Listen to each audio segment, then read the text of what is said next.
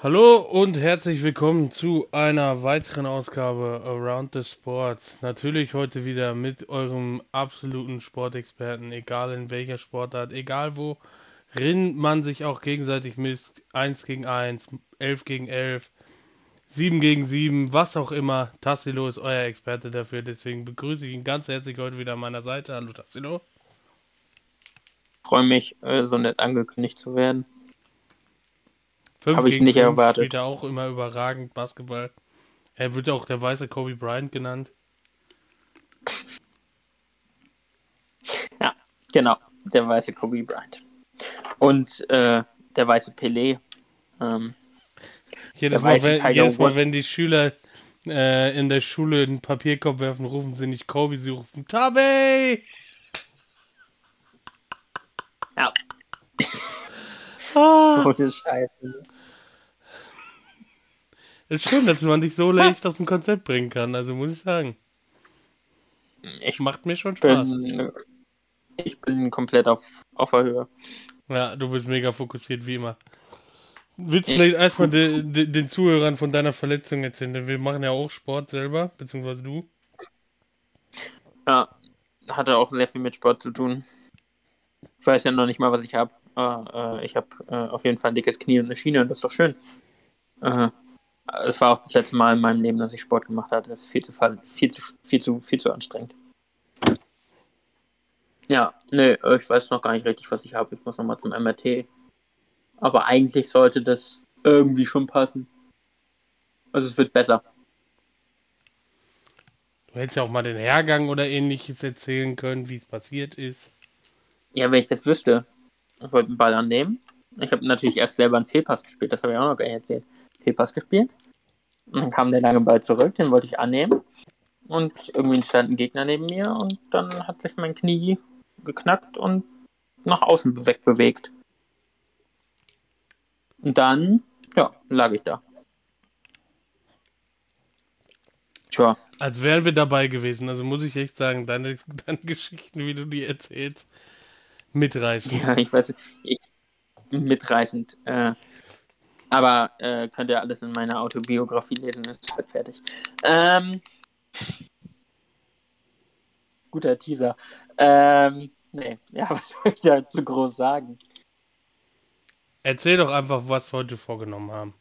Ne, wir haben uns ganz viel vorgenommen, denn wir nehmen natürlich extra nach der Formel 1 auf. Äh, Le Leute wie wir arbeiten auch an einem Sonntag. Ähm, ja, genau, Formel 1, NBA hat jedes Team noch ein Spiel. NFL nichts passiert, deswegen da kleinere News. Ähm, da haben wir nämlich über einige Dinge noch nicht gesprochen. Allgemein News ein bisschen Masters ist am Vorle nee, am letzten Tag. Nachher ist der letzte Tag der Masters. Für ähm, alle, die es nicht wissen, Masters ist Golf. Ja, stimmt. Das habe ich auch wieder vergessen.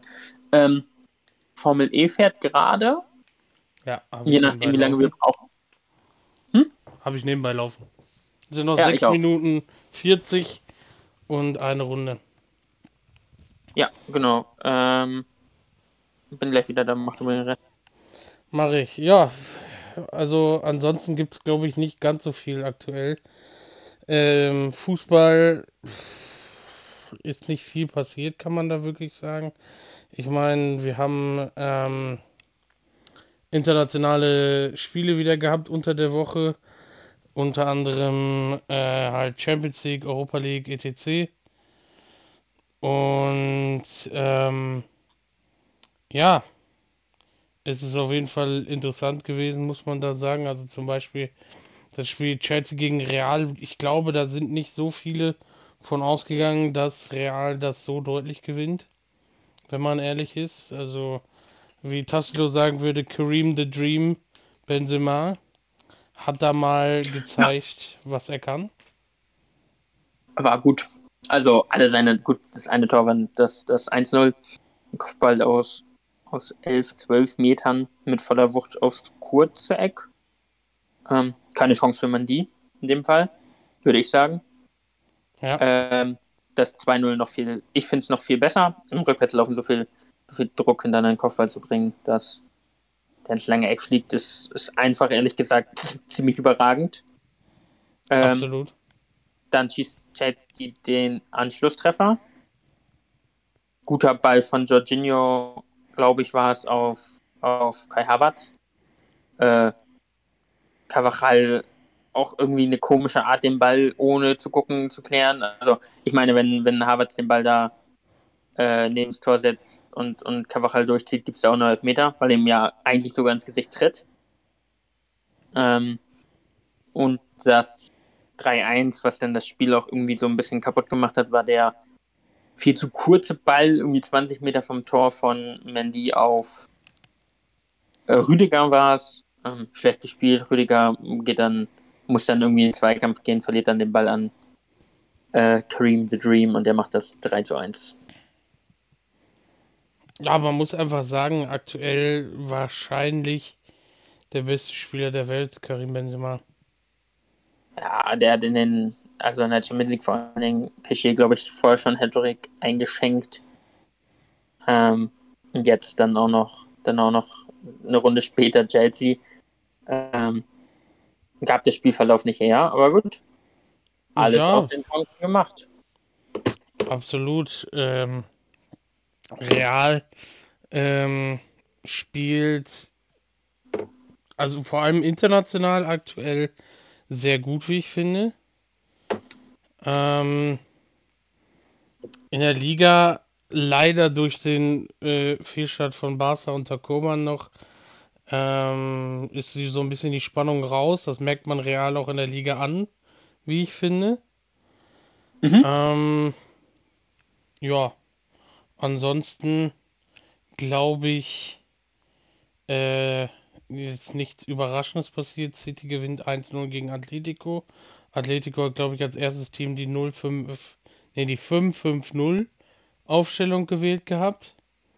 Ja. Ähm, Haben, haben im 4-4-2 gespielt und in der Verteidigung sind die beiden nominellen Stürmer Griezmann und Dorf Felix als ganz äußere Mittelfeldspieler quasi eingesetzt worden.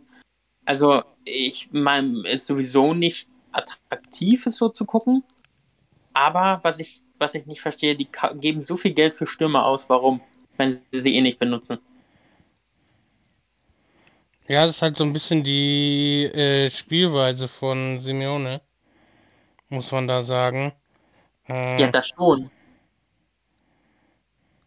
Ja, die Spielweise von, ich, ich mag die Spielweise von Simeone nicht. Äh, ich meine, ich habe letztens schon mal über Atletico sehr hergezogen äh, und über die Spielweise, denn ähm, es ist einfach kein vernünftiger Fußball, sind wir ehrlich. Es ist halt einfach absolut ekelhaft, den Fußball spielen zu sehen, äh, diesen Verein. Also beim besten Willen, ja. Sag Es ruhig. ist halt, es ist halt, noch, also man hat sich ja früher dann, das Äquivalent früher wäre ja gewesen José Mourinho, Nicht ansatzweise. aber selbst der hat dagegen offensiven Fußball gespielt. Und Also deswegen, klar hat Mourinho auch oft gebunkert. Brauchen wir nicht drüber reden. Aber es ist halt nicht ansatzweise das, was Simeone halt macht. Ähm, weil Simeone ist zu 100% dem Ergebnisfußball verschrieben. Und alles Ja. andere ist scheißegal. Ich meine, er hat ja selber schon gesagt, äh, wenn er, ja, sag ich jetzt mal, neutraler Fußballfan wäre, würde er sich Spiele von Atletico Madrid nicht anschauen. Einfach aufgrund der Art und Weise, wie äh, sie Fußball spielen. immerhin ehrlich. Ja, klar, immerhin ehrlich ist vollkommen richtig, aber ähm, trotzdem ist das halt einfach, das ist halt einfach nix und das will man sich auch einfach nicht anschauen, wenn man ehrlich ist. Ne, ne, würde ich zu 100% und so unterschreiben, dass man das nicht will. Ja, genau, äh, ich weiß gar nicht, hatten wir es gesagt, äh, on, on Dings, dass wir uns Formel E beide nebenbei anhatten. Ja, haben wir gesagt. Da war kurz, äh, deswegen war kurz, kurz Stocken bei mir. Ich dachte, da gibt es jetzt noch was. Aber nee, ähm, anderen Spiele wären Villarreal gegen Bayern gewesen. Ist für mich die einzige Überraschung, die passiert ist. Bayern haben verdient verloren, muss man sagen.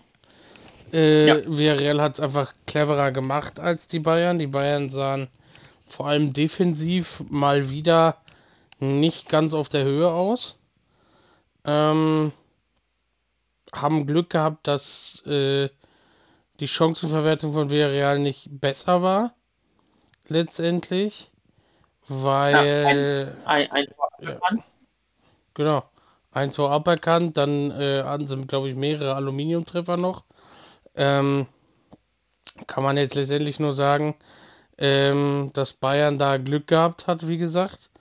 Und dass sie halt wirklich jetzt im Rückspiel sich nochmal von der anderen Seite zeigen müssen. Weil ansonsten wird es halt, glaube ich, auch gegen so ein Team wie Villarreal einfach unfassbar schwer. Was Ja. äh, das Weiterkommen angeht. Ich meine, die Bayern sind in dem Fall klarer Favorit. Sie haben klar die besseren Spieler eigentlich.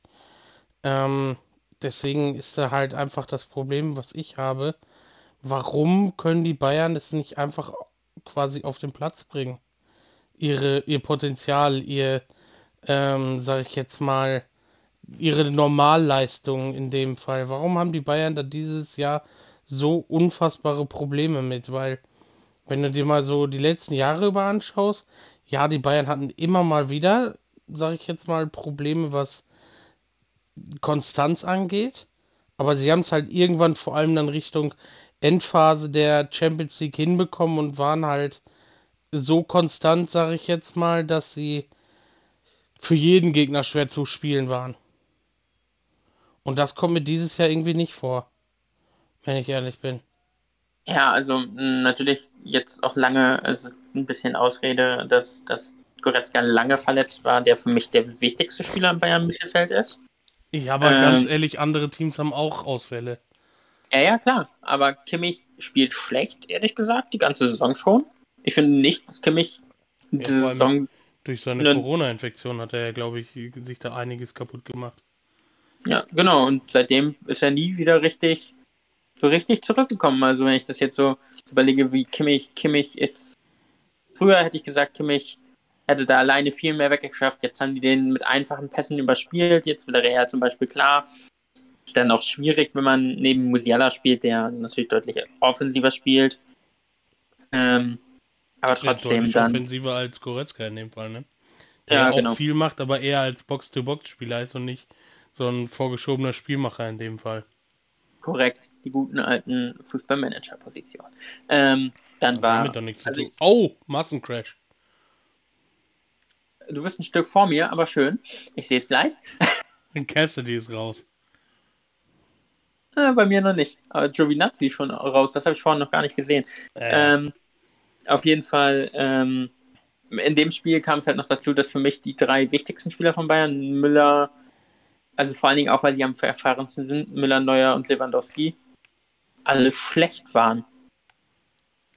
waren sie auch. Oh, schön in die Mauer geschoben. Ich sehe es jetzt. Guckst du beim PC? Dann ist es bei mir enorm viel Nee, weiter. nee, nee. Ach, du guckst. Eurosport ganz normal wahrscheinlich, ne? Ich, ich schaue pro 7, aber egal. Ach so, da läuft's auch. Ja, ich schaue es über The Zone. Ja, auf jeden Fall ähm, ist ja die Sache, dass äh, keiner ansatzweise in Normalform da gespielt hatte bei den Bayern. Und ähm, die brauchen halt defensiv was. Ich glaube, äh, die Defensive muss halt in dem Sinne verstärkt werden im Sommertransferfenster, dass man halt wirklich darauf achtet, dass man da quasi so einen Anführer wieder reinsetzt, wie es lange Zeit über ein Boateng beispielsweise war oder wie es bei Real ein Sergio Ramos war und, und oder bei Chelsea jetzt beispielsweise äh, Thiago Silva, der oftmals quasi in der Mitte einfach nur mit dabei ist, um quasi so einen Anführer im Prinzip, einen Leader drin zu haben, der das Ganze zusammenhält, beziehungsweise der da mit seiner Erfahrung spielen kann und sagen kann, hier, das, das, das und das ist passiert oder das, das und das müssen wir anders spielen, hier musst du rausrücken, da musst du dich zurückfallen lassen und so weiter. Das ist ja einfach eine Sache, die du über die Erfahrung machst letztendlich. Und da denke ich mir dann halt, warum gehen die Bayern nicht da drauf, sondern holen sich dann halt immer wieder Talent, Talent, Talent, äh, Upamecano, Nianzu und wie sie alle heißen, sind gute Verteidiger, sind gute Innenverteidiger, keine Frage. Aber das Problem, was ich halt sehe, ist, sie haben, wie gesagt, keinen klaren Anführer in der Abwehr, keinen Abwehrchef, der die Bayern so stabilisieren würde, wie sie es aktuell bräuchten. Äh, kommt noch dazu, dass Upamecano seit seinem Wechsel gefühlt noch nicht über einen bestimmten Zeitraum mal angekommen ist. Ich fand ihn noch nie fünf Spiele hintereinander richtig gut. Ja. Ähm, Lukas Hernandez, nee, doch Lukas Hernandez ist ehrlich gesagt einfach. Also der kostet 85 Millionen und war auch noch keine drei Spiele hintereinander gut. Ähm, weil, er, weil er viel verletzt natürlich auch. Ähm, Pavard ist kein Rechtsverteidiger, den man auf dem Level, also ich bin einfach kein Pavard-Fan, so. Ich war, hat auch viel Geld gekostet, war, finde ich auch nicht unbedingt gut. Der eins, der beste von der Viererkette war Alfonso Davis und der ist gerade erst wieder fit. Also ich fand es jetzt. Nach einer, nach einer Herzmuskelentzündung, das muss man halt einfach mit da hinzupacken, ne? Ja, genau. Also für mich, äh, also es ist, glaube ich, so gut wie sicher, dass im Sommer zwei Ajax-Spieler zu Bayern kommen. Gehe ich auch von ähm, aus, dass Marausi, Marusi, Marausch, weiß auch nicht, wer ausgesprochen Masraoui, glaube ich, ne? Der Masraoui, genau. Und ähm, Ryan Gravenberg. Genau, der recht talentierte Sechser. Sechser ist er, ne? Glaube ich. Ja, glaube, ich würde Sechser, Achter. Er kann beides, glaube ich, spielen, aber er ist halt eher durch seine Physis als äh, Sechser zu sehen, glaube ich. Ja, der ist ja auch riesig, ne? Ja, kommt der ist fast 1,90, oder? Ja, ja. 1,90, ich weiß es nicht genau. Ja, 1,91 oder so wiegt auch ein bisschen was. Also der wird da ordentlich. Bin ich mal gespannt. Das ist halt noch ein Spieler für ihre Zentrale bei Bayern, wo man Goretzka Kimmich hat. Musiala und Müller. Für eigentlich drei Positionen. Ja, aber ich, ich könnte mir halt auch vorstellen, dass sie den dann je nachdem eventuell sogar mit in die Innenverteidigung zurückziehen. Dass da, sie eine Dreierkette quasi machen. Gespannt. Heißt, ja. äh, Grabenweg beispielsweise in die Mitte, dann Upamecano und Nianzu und lässt dann äh, quasi als Außenverteidiger Davis und keine Ahnung. Äh, Sané, Gnabry, die werden es beide recht. Ja, ich glaube ich, ich, ich glaub eher, dass du Davis links spielen lässt und äh, Masraui rechts, genau. Für die Flügelverteidiger, dann hast du in der Mitte Kimmich und äh, Goretzka und hast dann vorne drei Spieler, wo du beispielsweise Lewandowski, Gnabry, Sané, Müller und so weiter hinstellst. Oder du lässt halt einen Goretzka oder einen Kimmich draußen und lässt dafür Musiala spielen. Oder Müller. Oder, oder was Müller. auch immer. Das ja, ist, das glaube ich, halt... das System, was der Nagelsmann lieber spielen würde. Ähm, ja, das stimmt. Aktuell das... als das, was er sonst spielt. Ja, das, das ist wohl das ist wohl wahr. Da bin ich mal gespannt. Also das Team ist auch, ja, ist halt einfach, ähm, sollten trotzdem locker Meister werden nächstes Jahr wieder. Also ähm, von daher ist das gar nicht so interessant. Jetzt entfällt mir gerade das vierte Spiel. ja, mir auch. Warte, ich schau. Ähm, äh, ach so, City. Haben wir schon. Nee, gesagt. City Atletico City. hatten wir. Ähm. Dienstag. Liverpool Benfica hatten wir noch nicht. Ach ja, Liverpool Benfica, genau. Äh, ja. ja. Ähm, oh, so bleibt, nicht viel, bleibt nicht viel zu, zu erzählen, glaube ich. Äh, Liverpool klar besser gewesen. Ähm, genau. Verdient gewonnen.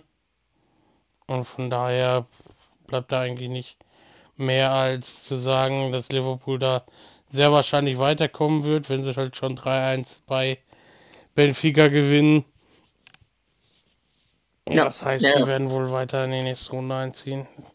Gehe ich auch von aus, kann man auch, kann man auch, glaube ich, jetzt davon ausgehen, dass sie vielleicht dann auch nicht mit allem spielen, weil sie ja heute in anderthalb Stunden ein recht schwieriges Spiel haben. Ja. Mit dem, genau, bei City mit dem Titelrennen gegen Manchester City. Von daher bin ich mal ganz gespannt.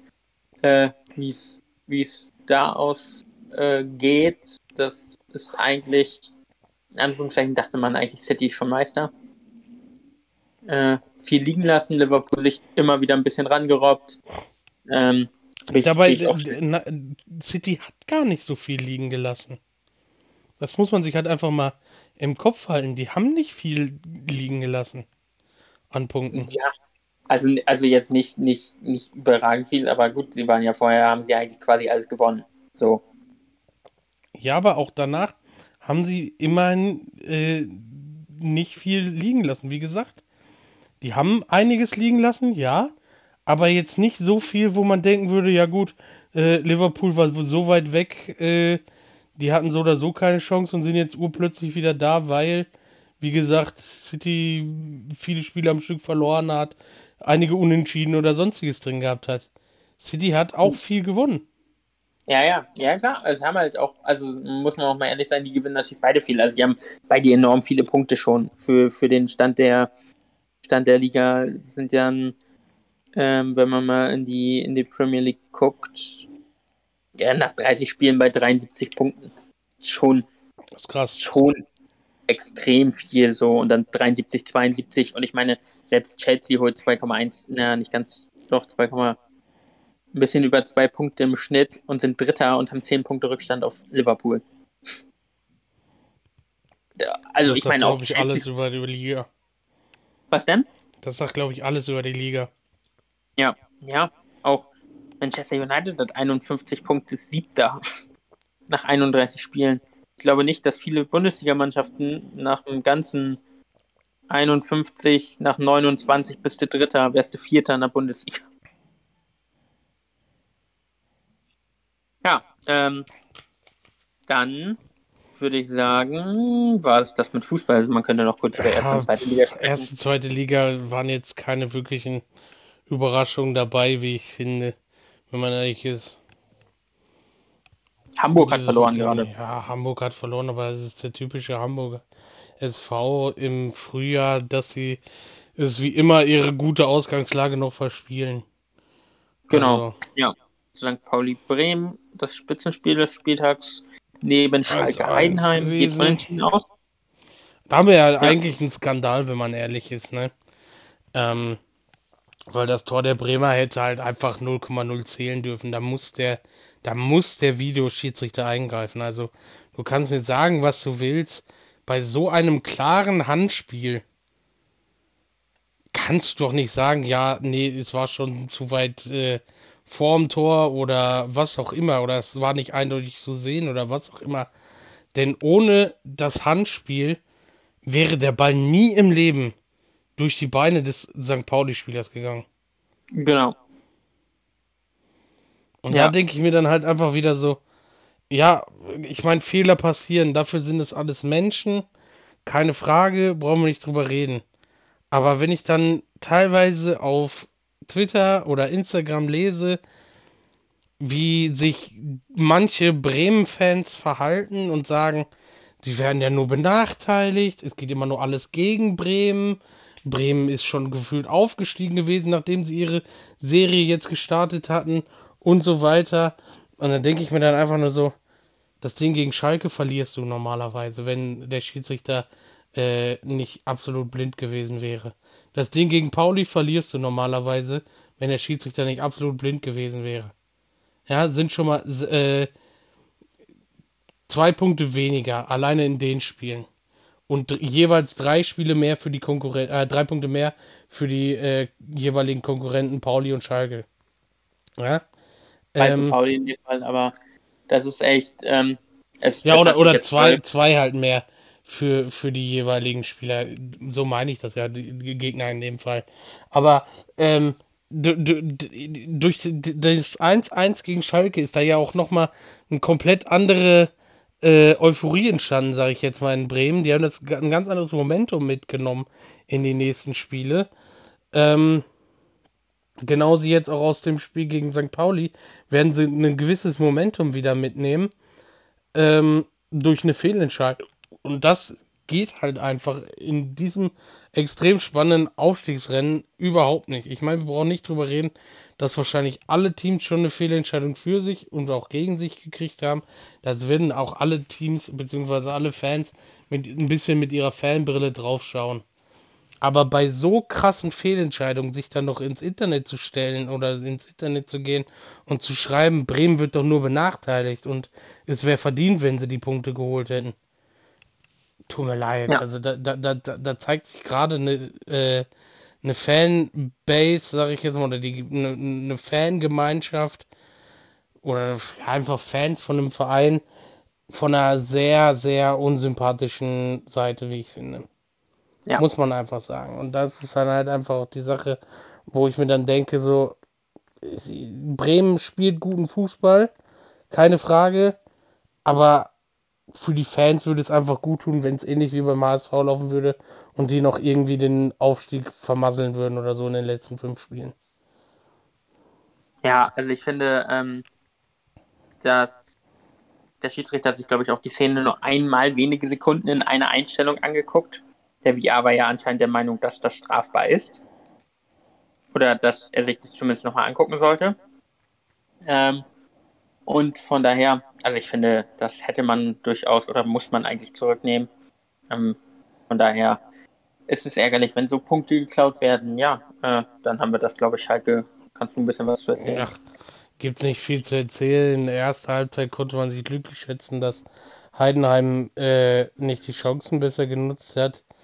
Zweite Hälfte war man dann einfach äh, kaltschnäuzig vorm Tor, hat die Chancen genutzt und ähm, hat somit dann letztendlich mit 3 zu 0 gewonnen. Das eine Tor war vielleicht einfach zu viel am Ende, wenn man ehrlich ist. Ähm,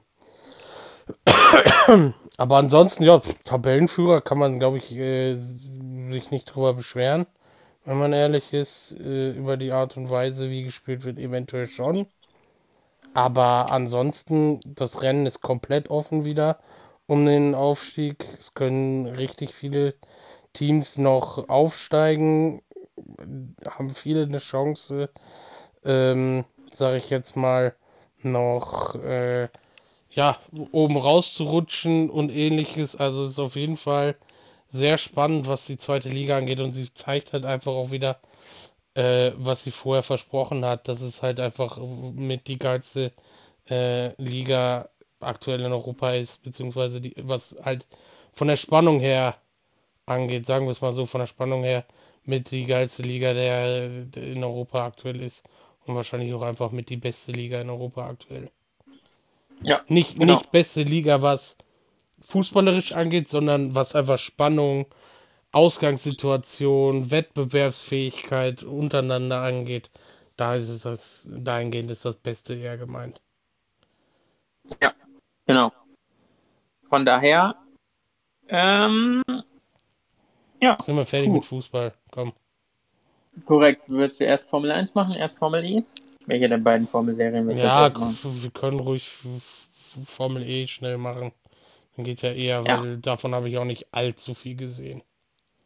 Nee, ich auch nicht. Äh, Rennen gewonnen hat Mitch Evans, der sich, Beide Rennen übrigens, ne? genau, der sich fünf Minuten vor Schluss hat er auf jeden Fall noch Jean-Eric Verne und Robin Freins überholt. Ähm, also er war ein paar Minuten vor Schluss, als wir mit Podcast angefangen haben, war er noch Dritter. Ja, Ähm, ja, die beiden äh, komplet komplettieren auch das Podium mit zwei für Wern und drei für Freins. Wir sind in Rom gefahren. Eine interessante Strecke. Sage ich ich einfach fand die mal so. gar nicht mal so schlecht. Ich meine, viel bergauf ab äh, gewesen da drin. Relativ enge Strecke grundsätzlich. Also sind ja viele oder eigentlich alle Formel E-Strecken. Äh, Formel E ist halt einfach in dem Sinne sehr gut, dass es halt sehr kompetitiv ist äh, untereinander da, dass man halt wirklich nicht immer den gleichen Sieger hat, dadurch, dass man es ähnlich wie in der Formel 2 oder Formel 3 hat, dass man relativ Einheitschassis hat, dass man vom Motor ein bisschen Unterschiede hat, sage ich jetzt mal, dadurch, dass die Antriebswellen äh, von den unterschiedlichen Herstellern selber hergestellt werden. Aber ansonsten ist es halt relativ viel Einheit, was dann halt wirklich ganz, ganz feine Unterschiede nur ähm, ergeben lässt. Und es sind halt immer wieder von Rennwochenende zu Rennwochenende andere Sieger, andere Leute, die vorne mitfahren. Natürlich die WM-Führenden, beziehungsweise die, die in der WM-Wertung dann äh, vorne mitfahren werden, die sind halt relativ konstant vorne mit dabei. Aber auch denen kann es passieren, dass eine Unachtsamkeit oder sonst irgendwas passiert und dann sind die auch halt die draußen oder es ist noch wer ähm, vorbeigeschlüpft oder was auch immer. Und deswegen ist halt die Formel E eine sehr spannende äh, Rennserie, aber jetzt für mich persönlich einfach keine, wo ich sagen würde, okay, ich muss jetzt unbedingt nach Hause oder ich bleibe jetzt unbedingt zu Hause, weil Formel E läuft. Also bei der Formel 1 würde ich sagen, okay, kann schon mal vorkommen, je nachdem, aber bei der Formel E würde es jetzt wahrscheinlich ähnlich wie bei der DTM oder sonstiges nicht so sein, dass ich dafür sage ich jetzt mal, extra hinschalte, extra den Fernseher anmache oder sonstiges, sondern wenn es läuft und ich reinschalte und es interessant für mich ist, schaue ich zu. Wenn nicht, dann mache ich irgendwas anderes in dem Fall. Ne? Genau, wird halt auch zum Großteil in Stadtstrecken gefahren. Also ähm, nur, es wird, es wird, nur in Stadtstrecken gefahren. Mexiko, Abgesehen in Mexiko, glaube ich. Ja, genau. Ich glaube, nur Mexiko dürfte eine richtige Rennstrecke sein.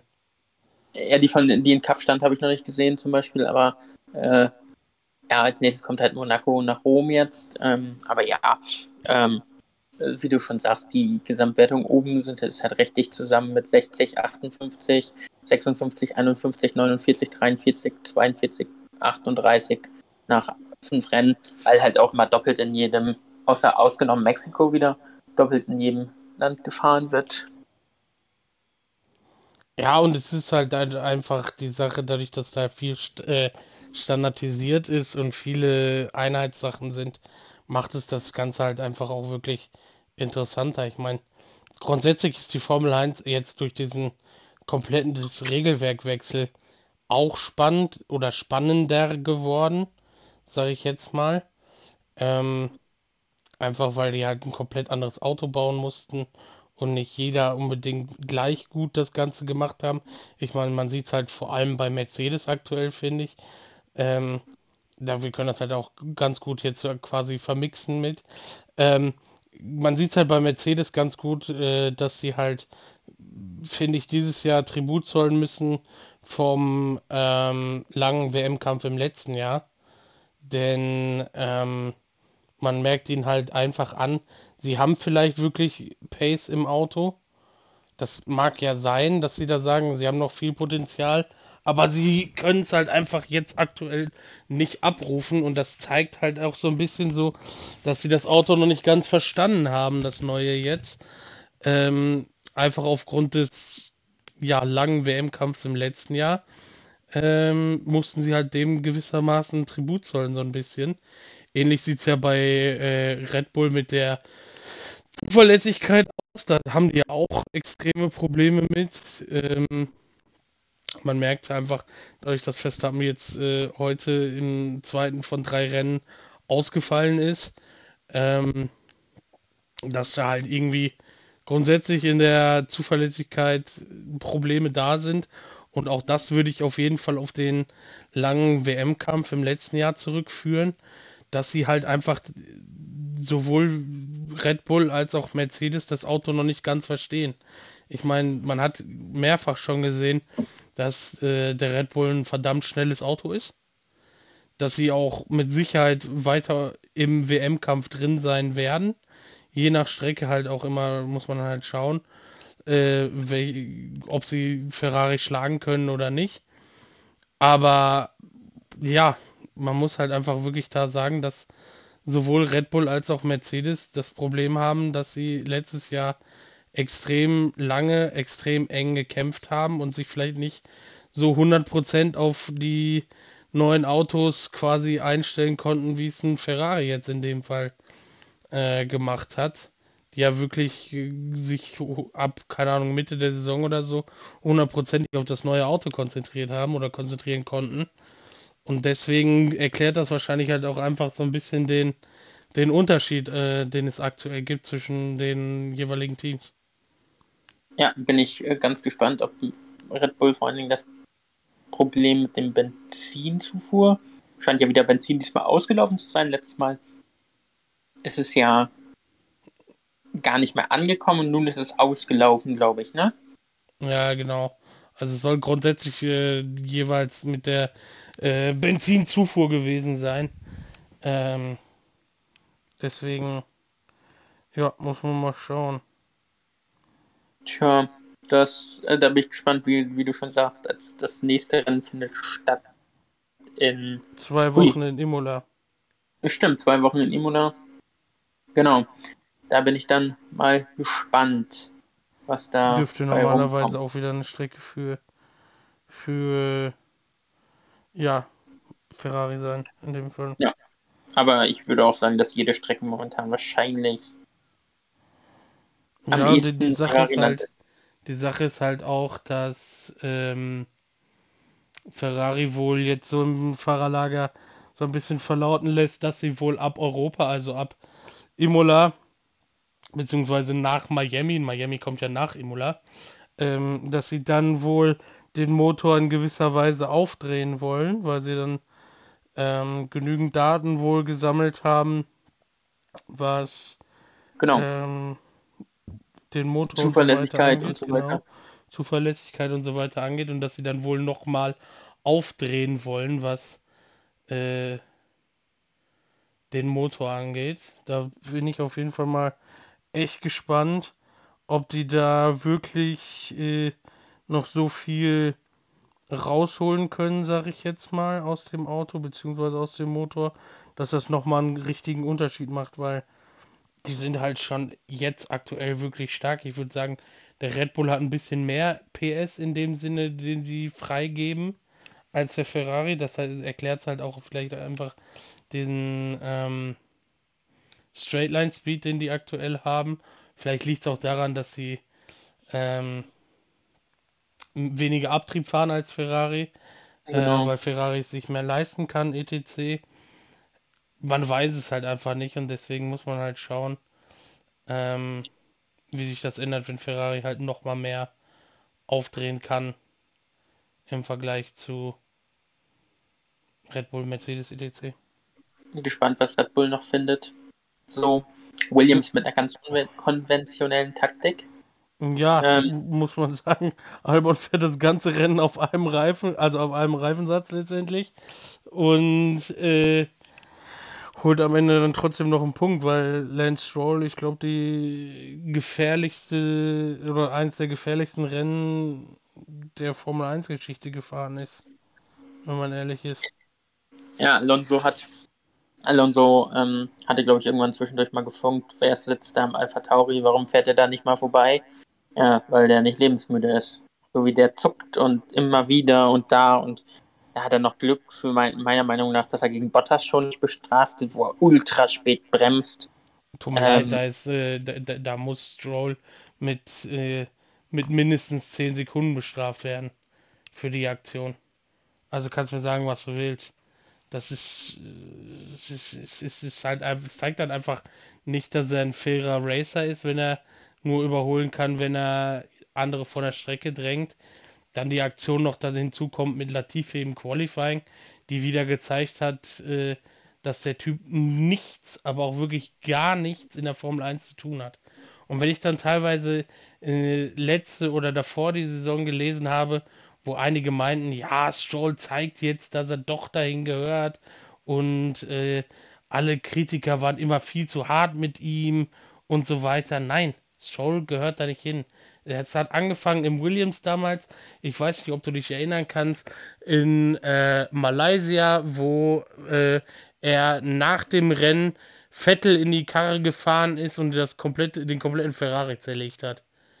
In der Auslaufrunde.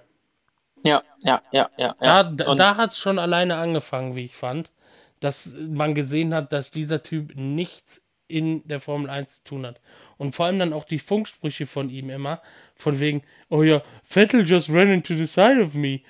In dem Fall, was da in Malaysia war, ich glaube 2017 oder so war das. Oder auch dann äh, gestern mit Latifi, ja, Latifi ist mir ins Auto gefahren. Nee, du hast einfach nicht nach hinten geguckt. Latifi hat Scheiße vorher gebaut, brauchen wir nicht drüber reden. Er hat Stroll blockiert gehabt äh, und ihm so komplett die Runde zerstört. Ist so. Brauchen wir nicht drüber reden.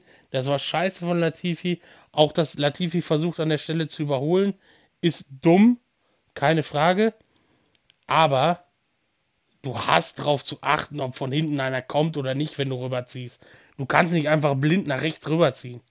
Also, Ja, am besten und dann- Willen. Und dann hat er heute auf der Geraden, auf der Startzielgeraden immer mal wieder Fahren im Wind gespielt. Je nachdem, aus welcher Richtung der Wind kam, hat er aber drei, also nicht, nicht ein, zweimal oder anderthalb Mal, wie es Verstappen ja auch gerne macht, sondern teilweise zwei, zweieinhalb Mal die Seite gewechselt. Also dieses mit halbe meine ich, dieses Zucken, dieses Antäuschen nochmal rüber Ja, zu gehen, was er ja selbst in dem Manöver gemacht hat, wo er nochmal zuckt, als Bottas schon neben ihm war. Ich glaube, da hat er auch wieder viel zu spät. Der wäre rübergefahren, hätte das nicht doch noch gesehen. Ja, Ähm, das dann, geht halt ja. überhaupt nicht. Äh, ich weiß nicht, ob Mick Schumacher noch bestraft wurde. Nein, nein, er Ähm. hat ja den Platz direkt zurückgegeben und das wäre ja auch letztendlich äh, einfach nur eine absolute Frechheit gewesen. Äh, so wie manche unterm Safety Car fahren, ob es jetzt Tsunoda ist, wie heute in dem Fall, oder auch andere, dass äh, die da immer Gas geben, bremsen, Gas geben, bremsen, Gas geben, bremsen. Geht für mich überhaupt nicht. Du kannst natürlich, oder beziehungsweise wenn du es machst, musst du halt darauf achten, wo ist der Hintermann in dem Fall, wenn du wieder bremsen willst. Ja. Ähm, Aber vor Tsunoda war ja auch noch jemand. Aber ja, aber du kannst nicht einfach so auf die Bremse steigen. In dem Fall. Ja, aber ich du meine, kannst ja, auch wir nicht brauchen. einfach so aufs Gas steigen, ehrlich gesagt. Auch das ist nicht okay. Ja, aber Also- wenn der, wenn der Vordermann vor dir fährt, kannst du auch fahren. Aber dadurch, dass Tsunoda der ja, ja abrupt abgebremst hat, weil das eventuell musste, weil vorne irgendwer gebremst hat oder was auch immer, kannst du nicht sagen, dass das Schumacher schuld ist. Also beim besten Willen nicht. Ja, es ist halt jetzt hier Monika fängt. Also ich bin halt der Meinung, dass alle aufpassen müssen, dass alle gleich, also gleich viel, gleich wenig Schuld haben. Ähm, ich habe es nur nicht mehr mitbekommen, ob er jetzt bestraft wurde, weil die Nee, Regel nee. wegen Ja, Verstappen ja auch. Ja, es wurde verschärft, aber dadurch, dass er äh, in so einer Situation überholt hat, indem er halt wirklich ausgewichen ist und ihm direkt den Platz zurückgegeben hat, äh, kannst du davon ausgehen, dass er da vielleicht eine Verwarnung für gekriegt hat und dann war es die Sache. Und mehr gab's Ja. ja nicht. Ja, ähm, ist ja auch okay, aber also ich bin der Meinung, dass halt keiner richtig Schuld hat, weil sich das über das ganze Feld zieht, alle aufpassen. Ja, und, Und das ist halt das, und das ist halt das Problem, was ich sehe, fängt beim Pole-Sitter beziehungsweise beim äh, Erstplatzierten an. Der darf nicht die ganze Zeit Gasbremse, Gasbremse, Gasbremse, Gasbremse. Das geht, das gäb's bei mir einfach nicht. Ganz ehrlich, ja, du musst langsam fahren. Ja, du kannst auch mal auf die Bremse steigen. Keine Frage. Aber dieses ewige Gasbremse, wie ich es gerade halt schon ge gemacht hatte letztendlich, geht mir so auf den Piss. Dadurch ist das ja auch in, ähm, ach, wo war das denn nochmal in Italien, wo sie da diesen riesen Unfall Monza. hatten? Nee, nicht Monza. Monza. Nein, nicht Monza. Das ist die andere Strecke, die MotoGP-Strecke. Mugello ist es, glaube ich, gewesen. Was? Wo sie da, gut. wo, wo, wo, wo Ferrari diesen ähm, 75 Jahre oder so hatte, oder irgendwie sowas, wo da dieses äh, Spezialrennen äh, Rennen quasi für Ferrari war, wo sie dann in Mugello gefahren sind, wo es diesen riesen Unfall gab hinterm Safety Car, weil Bottas vorne äh, eben diesen Ziehharmonika-Effekt provoziert hatte. Ähm, das, da, da, da hat es ja schon letztendlich angefangen mit der ganzen Geschichte. Und dass sie daraus einfach nicht lernen und einfach diese Scheiße weitermachen mit Gasbremse, Gasbremse, Gasbremse. Tut mir leid. Äh, müssen die sich nicht wundern, wenn denen demnächst gefühlt jeder in die Karre reinfährt. Ja, das war jetzt zum Beispiel äh, vor Kurve 15, 16 sind, glaube ich, die beiden letzten in Australien, ne? Ja, ich meine, äh, 11. Also nee, warte mal kurz. 11, 12, 13, 4, 13, 14 muss das sein. Eigentlich. Dann dann zwischen 12 und 13 war Leclerc auf 121, glaube ich, und war in Kurve 12 dann auf, auf irgendwas knapp unter, äh, knapp unter 80, also 75 oder so. Ja, das ist es halt. Das sind 50 km/h bei einem, bei einem Formelauto, auch wenn und, die starke Bremsen haben. Das zieht sich ja bis hinten hin, dann fahren die hinten 110 auf 65 oder so. Ja, und das ist dann halt einfach auch die Sache. Ähm, es ist ja alles schön und gut, dass sie ihre Reifen warm machen müssen und so weiter. Brauchen wir nicht drüber reden. Aber du kannst halt in der Kurve, wo du normalerweise, keine Ahnung, mit fast 200 oder so durchfährst, oder lass es 150, 160 sein, irgendwie so in dem Dreh, kannst du nicht einfach auf unter 100 runterbremsen. Also beim besten Willen. Wenn, gut, ich, oder du machst es halt so, du fährst ab dem das Safety Car äh, die Lampen ausmacht, äh, um in die Box zu fahren, fährst du ein Tempo durch. Da fährst du unter 100, fährst die 80 durch. Keine Frage, kannst du ja machen. Bis du dann Gas gibst, um das Rennen neu zu starten. Ja, Aber ja, nicht dieses ewige Hochfahren 150 und dann wieder 70. 150, 70. 130, finde, 80. Das geht für mich nicht. Ich finde, man sollte eine schauen, irgendwie, dass man es wie beim Virtual Safety Car macht, dass man nur so und so viel Prozent unter der Geschwindigkeit pro Gerade pro Kurve fahren darf. Also dass du jetzt nicht in der Highspeed-Kurve auf einmal 80 fahren darfst, weil ich glaube, die aktuelle Regel ist alles 70, äh, alles über 60 ist okay, richtig? Ich meine ja. Ähm, und ich fände es besser, wenn man zum Beispiel auf einer Geraden, keine Ahnung, darf man bis zu, scheißegal, bis zu, bis zu 70 Prozent weniger Gas geben, wenn man da sonst 200 fährt, ist ja scheißegal bei einer Geraden weniger, aber bei einer Kurve, dass man da irgendwie innerhalb von 50 Prozent bleibt. Weil das einfach viel zu gefährlich ist, in Kurven so langsam zu fahren. Das ist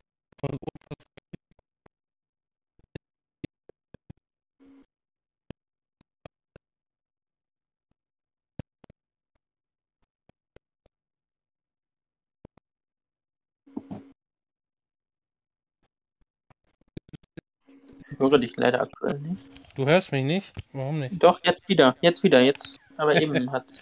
Ja, auf jeden Fall, was ich halt sagen wollte, ist, die, die hatten heute Glück, beziehungsweise Schumacher hat heute Glück, dass er so gute Reaktionen hatte und dem Ganzen ausweichen konnte.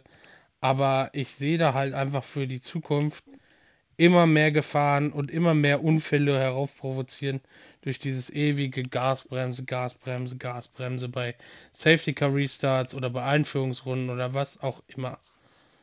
Ja, weil sich ja auch jeder mehr Tricks überlegt. Es wird ja jetzt immer mehr getrickst. So, klar, Alonso hat schon mal gegen Hamilton damals gemacht mit der DS-Zone, aber das kommt wieder und es wird immer ein bisschen mehr. Da, da, überlegt sich halt jeder was Neues beim Safety Car Restart, was irgendjemand noch nicht gesehen hat oder äh, allgemein einfach und das wird irgendwie.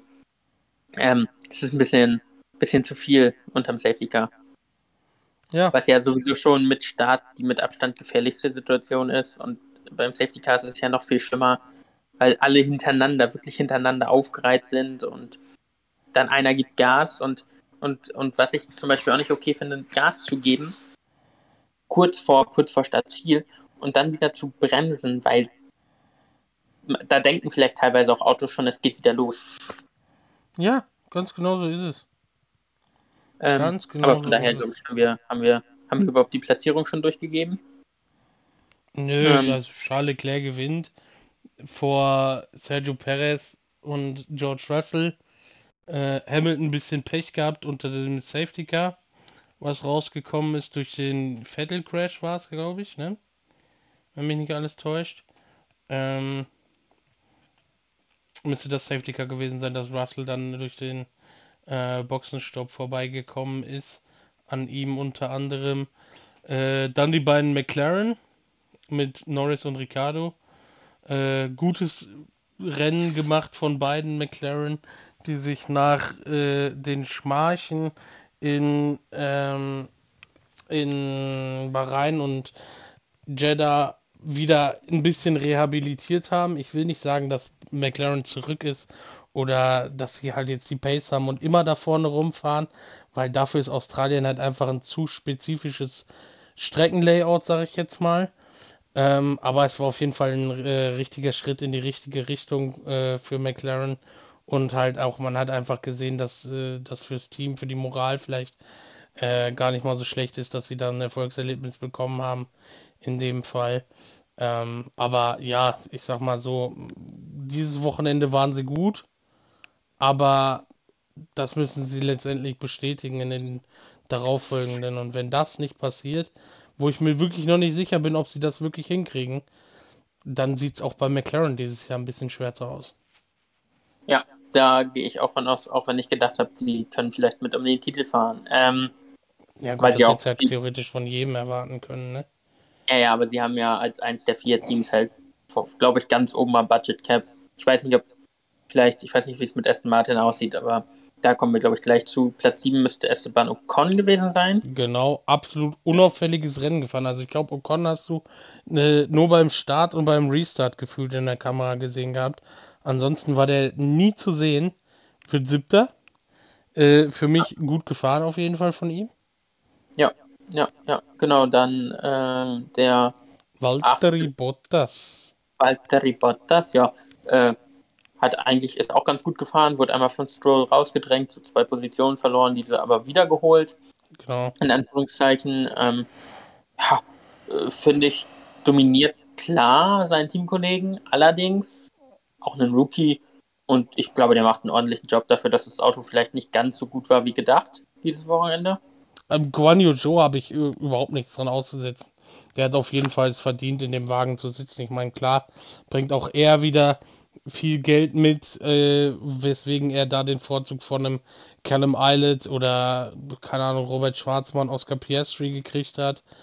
Ähm, aber du musst halt einfach auch da sehen, er hat sowohl in der Formel 3 als, ich weiß gar nicht, ob er Formel 3 gefahren ist, aber auf jeden Fall in der Formel 2 auch ganz klar gezeigt, dass er Talent hat. Das zeigt er auch mittlerweile, wie ich finde, in der Formel 1 ganz gut. Er ist nicht allzu weit weg von Bottas, muss man einfach dazu sagen. Äh, von daher macht er, wie ich finde, halt einfach einen wirklich guten Job bislang, die ersten drei Rennen. Man muss schauen, vielleicht, hoffentlich kann er ähm, Bottas auch irgendwann mal schlagen diese Saison. Das würde ich ihm auf jeden Fall gönnen. Aber pff, ansonsten sehe ich halt da nicht wirklich, wie, wie er Bottas gefährden könnte oder ähnliches.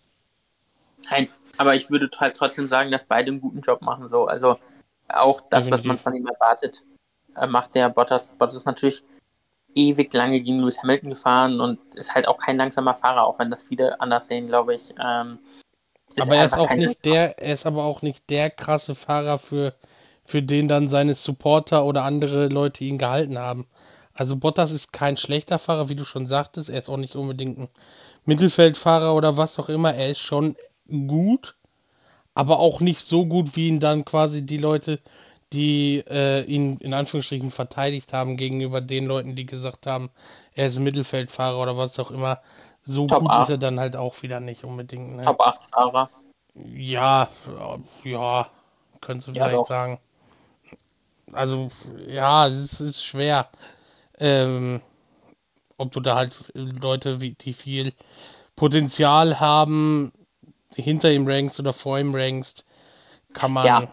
kann man sich drüber streiten, beziehungsweise kann man drüber diskutieren.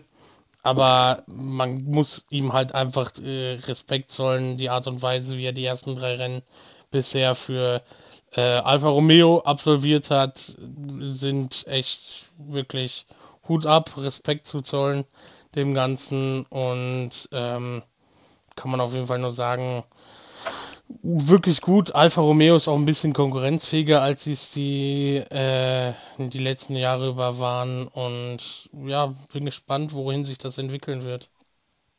Sind ja, auch, glaube genau. ich, das einzige Team, was äh, innerhalb der Gewichtsregularien liegt, ne? Ne, das einzige Team, was nah dran liegt. Ähm, es liegen ja alle innerhalb, aber ähm, also zum Beispiel Red Bull, glaube ich, Dr. Helmut Marco hat es letztes Wochenende gesagt, 10 Kilo schwerer als erlaubt und ich glaube, die einzigen, die so richtig nah dran sind, ich glaube, das meinst du, ist Alfa Romeo. Ja, oder die, so. Ähm, ja, genau, das sind die einzigen, die da richtig nah dran sind. Ähm, ja, aber wie gesagt, sie machen eigentlich einen guten Job. Äh, über 10 haben wir schon gesprochen. Ähm, ja, wir haben aber Platz 9 noch vergessen mit Gasly. Ach ja, stimmt, Platz 9, äh, Pierre Gasly, der ist dann doch irgendwann äh, sich getraut hat, an ähm, an Dings vorbeizufahren, an Lance Stroll. Ah, Lance, ich weiß gar nicht. Weißt du eigentlich, wie er richtig heißt? Ja, der, der heißt, glaube ich, auch Lawrence. Wenn Ja, aber täuscht. sein, sein, sein Zweitname ist Super. Ähm, er heißt nämlich richtig. Ähm, ah, ich finde es nicht. Äh, wir reden erstmal weiter. Elfter geworden ist. Kann ich dir sagen sofort? Steht das nicht bei? Ne, steht da nicht bei. Ähm, wer ist denn Elfter geworden? Ist Stroll? Nee. Ja, ist aber auch egal, Top 10 reichen ja eigentlich. Ja, Ähm. Ja, La nee, der heißt wirklich Lance eigentlich. Lance Ja, Strul genau. Strul Strulovic. Ja, genau. Strulovic heißt er eigentlich. äh, Ja, auf jeden. Fall. Äh, Ja. muss man über Aston Martin auf jeden Fall reden. Aston Martin ist eine absolute Gurke, das Auto. Ja. Also, ähm, da kannst du halt echt nichts mehr zu sagen. Das Ding ist halt einfach wirklich schlecht. Ja, dann war halt ja, Fahrfehler von Sebastian Vettel, aber ich glaube, bei dem Auto, äh, wem da jetzt so viel vorwerfen muss, weiß ich nicht. Kommt halt außen auf den Körper, fährt dann gerade in die Wand. Ja, man Ähm, kann ihm, man kann ihm schon ein bisschen was, bisschen was äh, vorwerfen, wie ich finde. Ähm, ja, er wird wahrscheinlich körperlich noch nicht bei 100% sein, sondern vielleicht so bei 95, 90% äh, aufgrund seiner Corona-Erkrankung. Ich meine, ähm, ich selber habe noch nicht Corona gehabt oder nicht wissentlich Corona gehabt, aber viele, mit denen ich gesprochen habe, die ähm, Corona gehabt haben und vor allem auch mehrfach gehabt haben, die bestätigen das halt einfach, dass die Corona-Infektion körperlich einen über auch wirklich längere Zeit noch, ähm, sage ich jetzt mal, belastet in dem Sinne, dass man halt merkt, wenn man Sport treibt, wenn man äh, Anstrengung hat, körperlich viel machen muss, zum Beispiel körperlich auf der Arbeit oder was auch immer, dass man das halt schon merkt nach so einer Infektion, dass man äh, vielleicht nicht mehr ganz so fit ist oder was auch immer, dass man halt wirklich in Anführungsstrichen Folgen hat, dass man das immer noch merkt, dass man daran ähm, erkrankt war. Und ich glaube, das ist halt ähnlich bei Vettel aktuell noch, ähm, dass er nicht wirklich bei 100% war, ganz klar, aber sowohl das Ding in FP3 als auch das Ding ähm, im Rennen heute sind einfache Fehler gewesen, die ihm mit dem Auto nicht oder generell im Formel 1 Auto nicht passieren dürfen. Ähm, ich meine, klar, hat er sich noch nicht so wirklich an das Auto gewöhnen können, dadurch, dass er halt jetzt erst das erste Rennwochenende quasi absolviert. Aber dadurch, dass die, der, der Aston Martin halt wirklich so schlecht ist, vor allem was Abtrieb etc. angeht, ähm, glaube ich, versucht Vettel vieles durch sein fahrerisches Können auszugleichen und geht dadurch halt immer wieder übers Limit hinaus. Und dadurch entstehen dann halt einfach diese Fehler oder diese einfachen Fehler, die ihm so normalerweise nicht passieren dürften. Ja, ja, ist auch so. Dann kommt noch dazu, dass, ähm, dass die Ausrede mit dem nicht viel fahren für mich nicht so gilt, weil er nicht, er fährt nicht sein zweites Jahr. Klar ist das Auto ganz anders, aber äh, er sollte eigentlich auch, also ist viermaliger Weltmeister, er sollte genug Erfahrung haben, um zu wissen, wissen, ja, so schätze ich, er war beim freien Trainings und so, äh, dieses Wochenende ja auch bei und hat, glaube ich, auch die Testfahrten ganz normal dran teilgenommen. Von daher ein bisschen das Auto sollte er kennen, ja.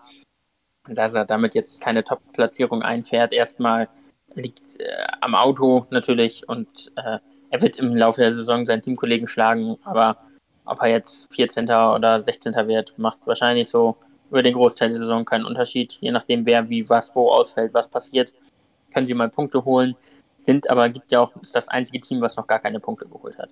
Äh, die anderen sind, glaube ich, Latifi, beide Alpha-Fahrer, Schumacher, äh, beide Aston Martin-Fahrer, Schumacher. Latifi sind die vier Fahrer, die noch keine Punkte geholt haben. Ja, ganz genau so sieht's aus. Ähm, ja, ich bin gespannt. Imola wird interessant werden wieder. Ich glaube, wir werden auch nicht wieder allzu viele Überholmanöver sehen in Imola. Äh, obwohl ich glaube, auf der langen DRS-Zone, auf der Start- und Zielgeraden, ähm, da kann einiges gehen, glaube ich. Ja, das Weil die halt einfach extrem lang ist und wenn du das halt gesehen hast in, ähm, in Jeddah oder in Bahrain, äh, wie das DRS gewirkt hat für die Autos, ähm, glaube ich, wenn jemand nah genug dran ist, dass derjenige dann halt auch einfach äh, vorbeifahren kann, einfach dadurch, dass das DRS wirklich nochmal effektiver ist als ähm, die letzten Jahre über. Könnte das auf jeden Fall auf Start und Ziel, wenn, wenn man wirklich dranbleiben kann über die Runde, ähm, interessant werden. Äh, das Mittelfeld wird so oder so sich wieder betteln, wie die ganzen anderen äh, drei Rennen die bis, bisher gezeigt haben. Äh, vorne hoffe ich, dass es ein ähnliches Battle geben wird wie in Jeddah. Ja. Dass man da halt wirklich quasi fast bis zur letzten Runde ähm, hin und her wechselt, immer wieder Überholmanöver und so weiter kommen. Dass man da halt wirklich äh, auch noch die Spannung hochhält. Was jetzt den Rennsieg angeht, ich meine, Leclerc hat insgesamt jetzt mehr Punkte als alle anderen äh, Konstrukteursteams und er ist alleine quasi mit seinen äh, 71. Ich glaube, als zweites kommt ja Mercedes mit 65 oder so. Insgesamt als 55, Team glaube geholt ich oder sogar nur. 55. Irgendwie so 55, 65 Punkte. Da hat er halt einfach schon jetzt mehr Punkte alleine gesammelt als die. Und äh, ich glaube, es wird halt einfach schwer, diesen Rückstand jetzt erstmal aufzuholen. Vor allem da der Ferrari halt, wie gesagt, aktuell das, in der Kombination mit Leclerc das stärkste Auto ist. Sainz ist für mich so ein bisschen die Enttäuschung des Wochenendes, wenn Ja. ich ehrlich bin, abgesehen von Vettel vielleicht jetzt. Ähm, muss man da halt einfach sagen, Sainz hat Pech gehabt in dem Sinne, was in, ähm, in Qualifying angeht mit der Sache mit Alonso, dass er da die rote Flagge kam. Ähm, einfach weil äh, er auf Niveau von Leclerc war, zumindest auf der ersten Runde auf Niveau von Leclerc war, dann kam halt die rote Flagge von, ähm, von Alonso mit rein, äh, der auch sehr gut unterwegs war im Qualifying. Und danach hat er dann in seiner einzigen gezeigten Runde einen Fehler gehabt. Sainz hat einen Fehler gemacht gehabt, was ja immer passieren kann, aber das ist dann halt nun mal leider das Risiko im Qualifying, dass äh, ja ein Fehler entscheidend sein kann. Dann Und wirft dann er ist das er, auch seinem Team vor, weil ja, die was halt vollkommen dumm ist in Meinung dem nach, Fall. ja, also er, ich glaube, er war der Meinung, dass ihm die Reifen nicht lange genug warm gehalten haben. Keine Ahnung, was da jetzt sein Problem war. Das kam halt dann noch dazu. Ähm, ansonsten, ähm, Ja, dann beim Start hat er noch äh, vielleicht einfach mit dem Team die falsche Taktik gewählt gehabt, weil der weiße Reifen war für den Start halt einfach falsch. Ich meine, klar, ähm, andere haben es gezeigt, äh, dass auch mit den harten Reifen es relativ gut ging im ersten Stint. Ähm, dadurch, dass der gelbe halt relativ schnell Graining bekommen hat.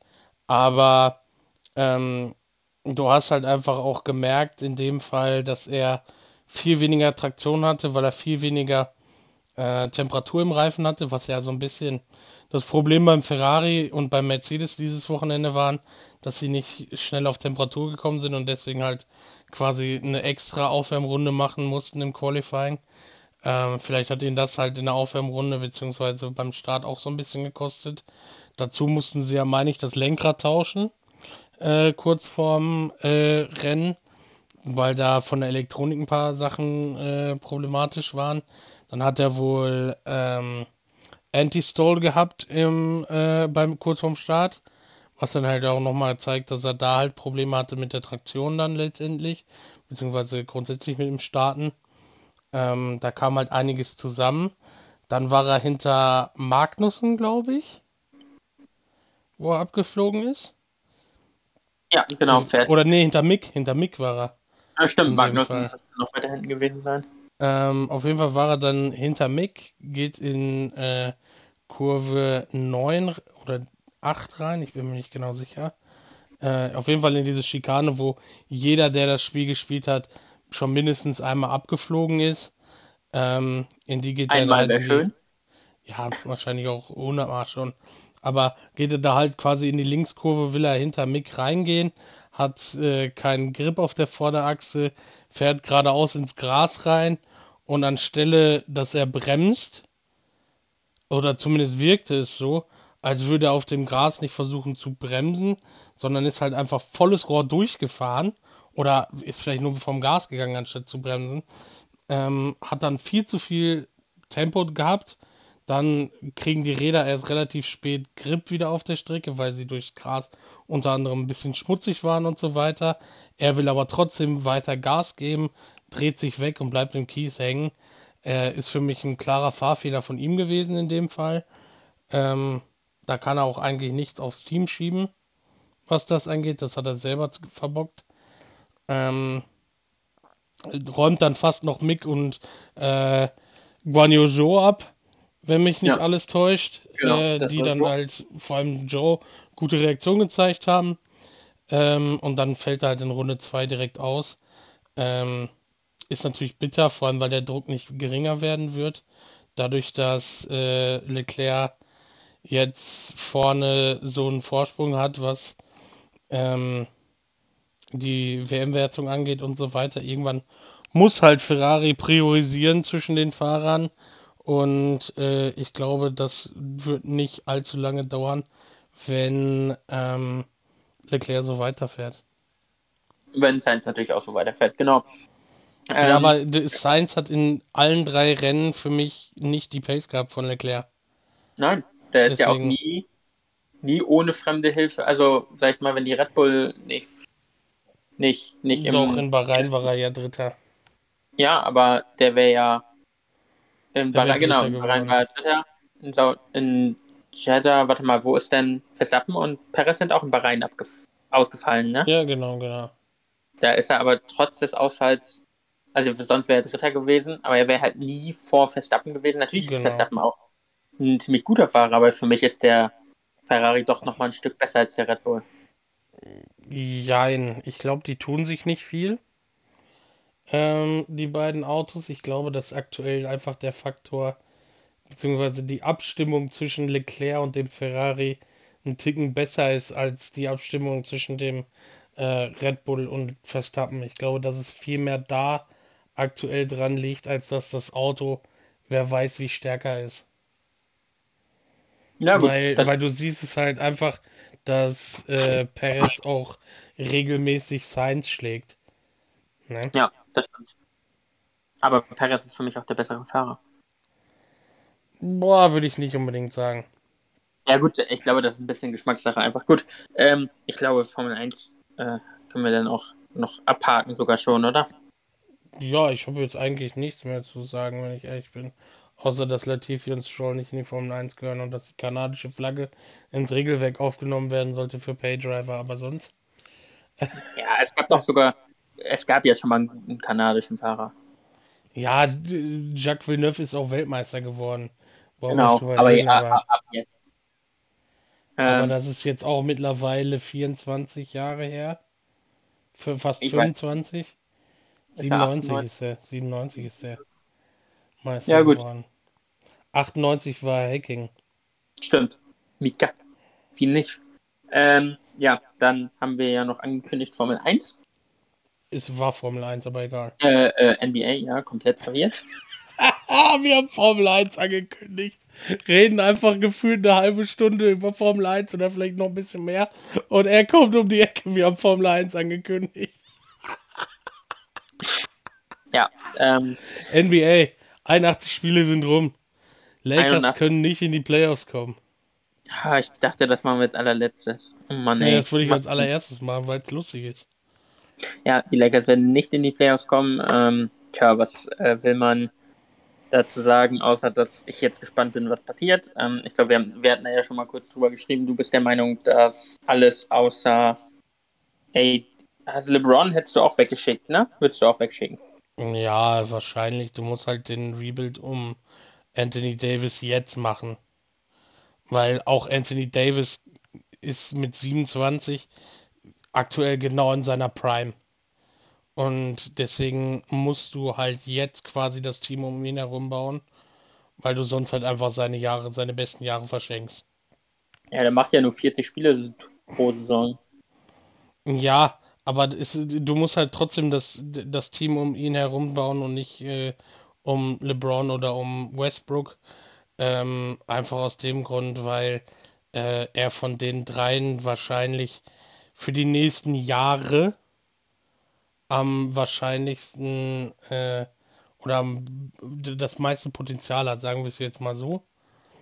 Ähm, halt auch nur, oder das meiste Potenzial wirklich gut abzuliefern und ähm, deswegen musst du halt das jetzt nutzen und um ihn das Team herumbauen. Du musst vielleicht LeBron, äh, der hat LeBron noch ein Jahr? Ich glaube ja, ne? Ja, ein Jahr hat er Dann, noch. dann, dann, dann tradest du, keine Ahnung, LeBron für äh, zwei First Rounder oder so weg. Ähm, und hast dann quasi äh, zwei Jahre, zwei First Round Talente, die du mit einbauen kannst.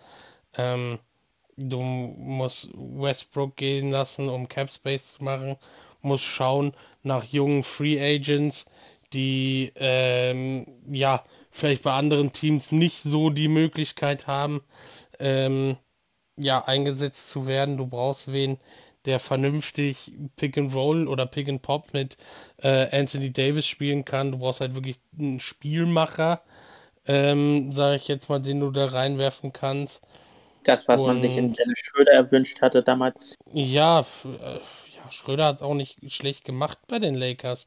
Nur hat er halt einfach einen äh, Höhenwahnsinn gekriegt, einen Höhenflug gekriegt und äh, wollte halt einfach, wer weiß was in der Free Agency abcashen, was er nicht gekriegt hat.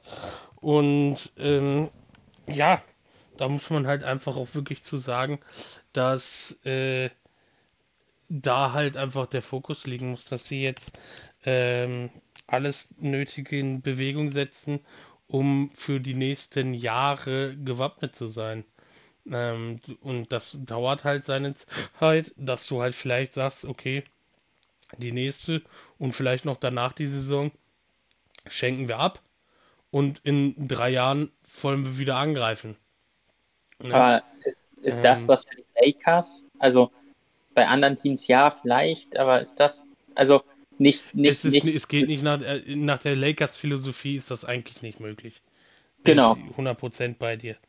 Ja, ähm, also ich würde es ich auch genauso machen, aber ich kann mir bei den Lakers halt nicht vorstellen, dass hieß, ich glaube, Brian, ist Brian Gutekunst? Nee, der ist, da, der ist woanders. Das GM. ist der Packers GM. Das ist der Packers GM. Wer ist denn bei den Lakers GM? Wer ist denn bei den, wer ist denn bei den Lakers GM? Ah, äh, Brian Gutekunst. Also man äh, merkt einfach, liebe Zuhörer, Tassilo ist ein bisschen, ein bisschen durch den Wind. Rob Pelinka ist es nämlich war auch nah dran vom Namen. Ähm, aber ja, genau, das kann ich mir nicht vorstellen. Ich kann nicht vorstellen, dass Frank, Frank Vogel bleibt. Ähm, nee, haben sie schon gesagt, dass sie sich Ach. von ihm trennen. Ach, ah, ah, das habe ich nicht mal mitgekriegt. Ähm, ja. Genau. Dann bin ich mir, ja genau, dann äh, Westbrook hat eine Spieleroption. Das heißt, ja, da können die Lakers halt gar nichts machen. Theoretisch kann er verlängern, aber ich kann mir nicht vorstellen, dass äh, Westbrook die Spieloption ziehen will. Warum nicht? Er kriegt 40 Millionen dafür. Also das will ich machen.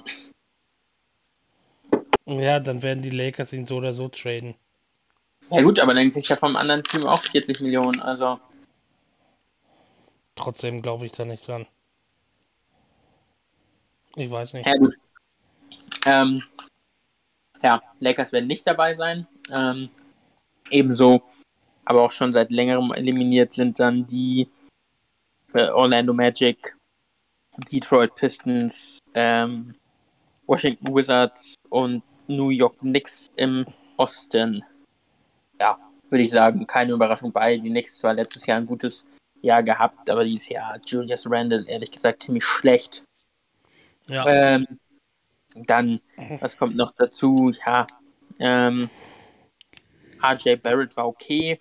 Ähm, sonst hat es einfach nicht so gut funktioniert wie letztes Jahr. Kemba Walker war kein guter Ersatz. Ähm, er hat lange auch nicht gespielt. Cam Reddish lange verletzt. Derrick Rose lange verletzt. Cam Reddish ja unter der Saison von den Hawks gekommen. Ähm, Nerlens Noel lange verletzt. Also war, waren auch viele, die in den letzten 30 Tagen alle gar kein Spiel gemacht haben. Ähm, von daher, ja, am Ende sind sie dann Elfter geworden im Osten. Dann sprechen wir über die anderen Teams, die rausgeflogen sind im, im Westen. Die Lakers an 11, äh, Sacramento an 12, auch für mich keine Überraschung. Mhm, Portland an 13 für mich schon eher eine Überraschung. Allerdings mhm. hat man unter der Saison ja auch ähm, abgegeben CJ McCallum, Damian Lillard, Damian Lillard hat wenig Spiele gemacht. Ähm, überhaupt. Also ich glaube dieses Jahr noch überhaupt kein Spiel. Ähm, ja doch, bis, nee, Ende Dezember hat er sich verletzt, ja.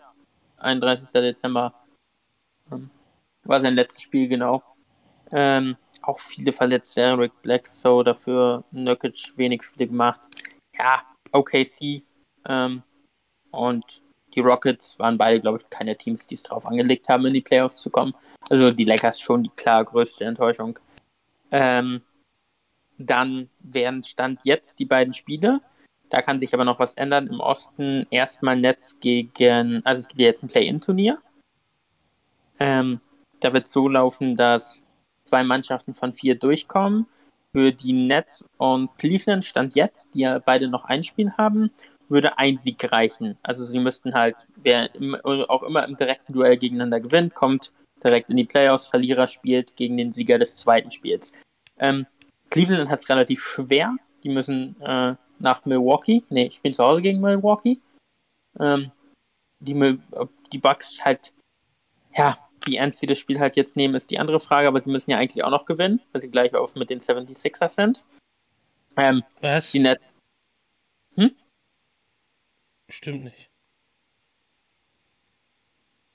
nicht. Die Bucks, nein, die Bucks haben ein Spiel mehr gewonnen. Ach stimmt, die Bucks haben ein Spiel mehr gewonnen, ja. Gut, da ich, ich kenne den Tiebreaker nicht, da habe ich keine Ahnung. Es steht 51 zu 30 und ja, 50, 50 zu 31. 31. Ja, aber wenn die Bucks jetzt verlieren und die 76ers gewinnen, dann weiß ich nicht, wer vorne steht. Bucks haben ein Spiel gewonnen, weiß ich auf jeden Fall schon mal. Eins haben ja. die 76ers gewonnen. Ja, weiter kann ich jetzt gerade hier nicht zurückgucken. Auf jeden Fall äh, habe ich da gesehen, dass da 1-1 auf jeden Fall mindestens steht. Ich weiß gar nicht, egal. Auf jeden Fall ähm, muss man schauen. Ähm, da geht es ja auch letztendlich nur noch ums Heimrecht. Nee, gar nicht. Theorie Boah, das kann richtig noch wild werden im Osten. Wenn jetzt ja, ja. Bro wenn Brooklyn und Cleveland beide verlieren und Atlanta und Charlotte beide gewinnen, dann kommt es zu einem Vierer äh, Tiebreaker. Zwischen allen Vieren. Genau, Charlotte spielt gegen Washington, die Hawks gegen die Rockets, Nets gegen die Pacers und Cleveland gegen die Bucks. Also Junge, ich, ich, ich sagte jetzt schon, die Cleveland rutschen noch auf 10 runter. Die Cleveland Cavaliers werden zwei Spiele gewinnen müssen. Spielen ähm, die nicht sogar eine Best of 3 Serie äh, in dem zweiten Ding? Nee, ich glaube nicht. Ich meine, die spielen eine Best of 3 Serie um äh, hinterher zu entscheiden, ob die nach Hause gehen oder doch in die Playoffs einziehen. Das, äh, nee, nee. Ich glaube, das sind One-and-Done-Spiele. Ich glaube es nämlich nicht. Ähm, du kannst es herausfinden, dann mache ich mit dem Westen weiter. nee, nix. Ich, ich, ich finde gar nichts raus hier für dich. Ja, dann mach du mal mit dem Westen weiter, ich sag dir das gleich. Ja, du musst nicht viel sagen da im Westen. Also, Suns, klar, klar die Nummer 1, klar die Nummer 1 auch in der NBA. Ähm, gibt kein Team, was auch nur ansatzweise denen gefährlich werden konnte. Äh, Memphis finde ich ist ein bisschen überraschend, dass sie auf 2 stehen. In die Playoffs habe ich sie schon erwartet, aber auf 2 stehen ist für mich ein bisschen überraschend im Osten. Auch an 2 in der kompletten NBA. Ähm, ja, Golden State, Dallas äh, sind auch ganz gut unterwegs. Da kann sich noch äh, eventuell tauschen, wenn. Die spielen, glaube ich, gegeneinander, oder? Nee, Dallas Wer? spielt gegen San Antonio. Ist egal. Äh, Dallas kann theoretisch noch auf 3 gehen gegen Golden State. Ich bin mir aber nicht sicher, wie da der Tiebreak laufen muss. Äh, Denver und Utah können noch Plätze tauschen, theoretisch. Äh, das sind aber auch die Teams, die sicher schon drin sind. Ähm, ja, die Timberwolves sind sicher Siebter im Westen. Die Clippers sind sicher Achter. Die Pelicans sind sicher Neunter und die Spurs sind sicher Zehnter. Also da steht die Reihenfolge schon fest. Minnesota und die Clippers spielen den äh, ersten direkten Kandidaten aus, der weitergeht. In einem und, Spiel. Ja, ist richtig, in einem Spiel. Das, da, das ist richtig, dass da ein Spiel beide. ist. Beide ein Spiel. Ja, das ist richtig, aber ich meine in der weiteren Runde, wenn dann der Sieger aus 9 und 10 gegen Auch den Verlierer Spiel. aus 7 und 8 spielt. Auch ein Spiel. Bist du dir dazu 100% sicher? Ja. Wäre ich mir nicht. Aber naja. The loser of the 7th-8 game, NBA.com, will host, host the winner of the 9th, 9, 9 10 ja, game ja. in a play-in game and the winner of that will earn ja, number 8 seed. Dann ist es so. Auf jeden Fall also äh, wird es dann halt trotzdem interessant werden äh, hinterher, weil ja, kann halt überhaupt nicht in, voraussagen, wer da weiterkommt und wer nicht. Ähm, nee. Ich meine, es ist schon beachtlich, dass ein Team mit 34, 47 oder bestenfalls 35, 47 in die Playoffs einziehen wird. Das, mhm. das oder zumindest im Play-in-Tournament ist, finde ich es genau. schon ein bisschen beachten. Beachtlich, weil im Osten ist es deutlich besser aufgestellt, sage ich jetzt mal. Im Osten werden ja. die ja noch nicht mal, da werden die ja vielleicht äh, maximal Zwölfter bei Washington um die Ecke. Ja, das, das ist, halt das ist so. alles. Ähm, dazu kommt noch, dass es bei, ich glaube, Maxi von den 76ers, also es wurden die Teams, die, also es gibt halt noch eine Einreisebeschränkung für Corona und das ist Kanada. Ähm, und da wurden jetzt die Teams gefragt, die die Möglichkeit haben, vielleicht gegen Toronto zu müssen in, den, äh, in der ersten Runde. Ähm, zwei Teams haben gesagt, alle Spieler geimpft. Ich glaube, es waren die Bucks und die, ich weiß gar nicht, die Bucks und, die Bulls oder so, oder die Bucks und die Heat, ich weiß es nicht mehr. Das wurde schon vor ein paar Wochen gemacht und die Celtics und die 76ers haben nicht geantwortet. Ähm, und vor ein paar Tagen, ist noch gar nicht so lange her, mussten die 76ers, die jetzt, Stand jetzt ja auch gegen äh, Toronto müssten, ähm, würden, waren schon in, in Toronto ähm, und bevor ich jetzt Quatsch erzähle, ähm, hat Ma Matthias Seibel stand auf der äh, Did Not Play Liste als nicht spielberechtigt und ist auch nicht mitgereist. Ähm, würde ich für, der, der hat auf persönliche Anfragen auch nicht geantwortet. Ich bin der Meinung, für mich dann ziemlich sicher, dass er nicht geimpft ist. Will, will ich jetzt nicht ähm, werden sie auch nicht erzählen, weil wäre ja dumm, Toronto hier zu sagen, oh, der spielt gar nicht mit, auf den braucht ihr euch gar nicht vorbereiten, so. Ähm, ja. Aber es sieht zumindest so aus, als wenn die 76ers da noch einen äh, Nachteil haben, wenn sie nach Toronto müssten. Was auch, ob das jetzt fair ist, ist, aber so sind die Regeln und dann ist es halt so. So, fertig aus. Ja, absolut. Ähm, ja, ansonsten, ähm, glaube ich, habe ich nichts Besonderes mehr zur NBA. Die, wer, wer wird ähm, NBA-Champion vor den Playoffs? Phoenix. Ich glaube auch. Ich glaube, es wird sich entscheiden zwischen dem Sieger ähm, der Western Conference Finals. Ich glaube, da der wird auf jeden Fall äh, Champion werden. Ähm, ich könnte mir so, so ganz, ganz minimale Außenseiterchancen für Memphis vorstellen gegen ähm, gegen Phoenix. Aber ich aber glaube, ich, Phoenix ist einfach zu stark. Ich kann mir, also ich kann mir eher die Mavs als, die, als, als ähm, Memphis vorstellen, weil Memphis noch so super jung ist. Das ist das erste richtig gute Jahr. Ich kann mir halt nicht vorstellen, dass sie nacheinander die. Für mich wird es halt Suns gegen Bucks. Und ich kann mir nicht vorstellen, dass sie Suns und Bucks schlagen. So, wenn es so läuft, wie ich es durchtippe. Oder Suns und 76ers oder wie auch immer. Nets sind auch immer gefährlich, auch wenn die natürlich jetzt mehr Spiele haben. Ähm, Donnerstag, den 12. April, das ist, nee, Dienstag, den 12. April ist es, ähm, wird die erste Runde des Play-In-Tournaments ausgespielt und Freitag ähm, dann Runde 2. Ja. Genau. Ähm, ja, dann war es das, glaube ich. Du tippst auch Suns, ne? Ja, Was ja. tippst du als Gegner? Bugs. Rematch vom letzten Jahr. Ja, würde ich äh, ziemlich, ich habe gesagt, würde ich glaube ich genauso sehen. Ähm, Kurze News noch, noch, von der NFL. Genau, allgemeine News. Ähm, ähm, ja, wir äh, wollten nicht unbedingt anfangen mit einer schlechten Nachricht, aber es muss ja. natürlich thematisiert werden. Nee, ich habe ähm, hab was anderes, womit wir anfangen können. Ja, dann fang du erst mit der anderen Sache an. Bruce Arians ist jetzt Coach zurückgetreten.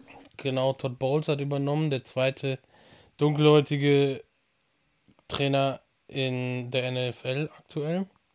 Genau, ähm, nach eigener Aussage wäre ist er zurückgetreten, weil Tom Brady zurückgekommen ist, aber nicht, weil es mit ihm nicht passt, sondern weil er der Meinung ist, dass das Team auch ohne ihn genug Siege holt, um Todd Bowles, Byron Leftwich, der jetzt der offensive Playcaller ist, ähm, Reputation für gute Headcoach-Posten zu geben. Genau. Ja, jetzt darfst du deine traurige News machen. Ja, gestern Abend, also wir sind ja jetzt äh, am Sonntag, nehmen wir jetzt gerade hier auf. Ähm, gestern Abend, gestern Nachmittag kam die Meldung, vor allem als erster durch Adam Schefter, der es mal wieder komplett vergeigt hat, wie ich fand, mit der Art und Weise, wie er die Meldung rübergebracht hat. Aber Dwayne Haskins ist in Südflorida auf einem Highway ja, angefahren, überfahren worden und ist dabei gestorben.